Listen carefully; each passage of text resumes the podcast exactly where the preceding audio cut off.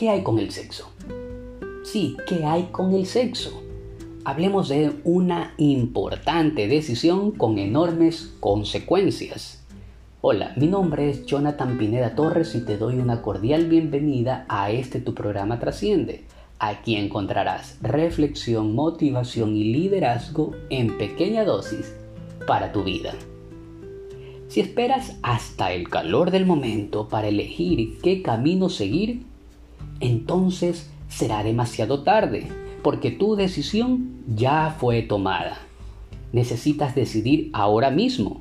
El camino que elijas afectará tu salud, tu autoestima, lo rápido que creces, tu reputación, con quién te casarás, tus hijos en el futuro y mucho más. Piensa en esta decisión cuidadosamente.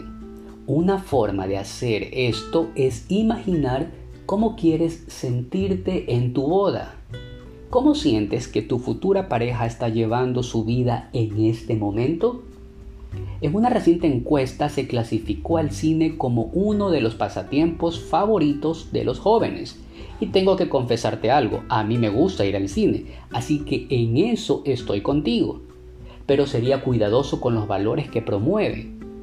Las películas mienten, especialmente cuando se trata de cuestiones como el sexo. Glorifican el acostarse con alguien y tener aventuras de una sola noche sin reconocer los riesgos y consecuencias potenciales. Las películas no te muestran la realidad, que puede alterar tu vida, de contraer enfermedades como el SIDA o los males venéreos, o quedar simplemente embarazada y tener que lidiar con todo lo que eso conlleva. No te hablan de cómo es vivir con un sueldo mínimo porque tuviste que salir del colegio, o cómo es pasar tus fines de semana cambiando pañales y cuidando de un bebé en lugar de ir con tus amigos a practicar tu deporte favorito o simplemente ser joven. Recuerda lo siguiente, somos libres para elegir nuestros caminos, pero no podemos elegir las consecuencias de esto. ¿Alguna vez fuiste y te subiste a un tobogán con agua?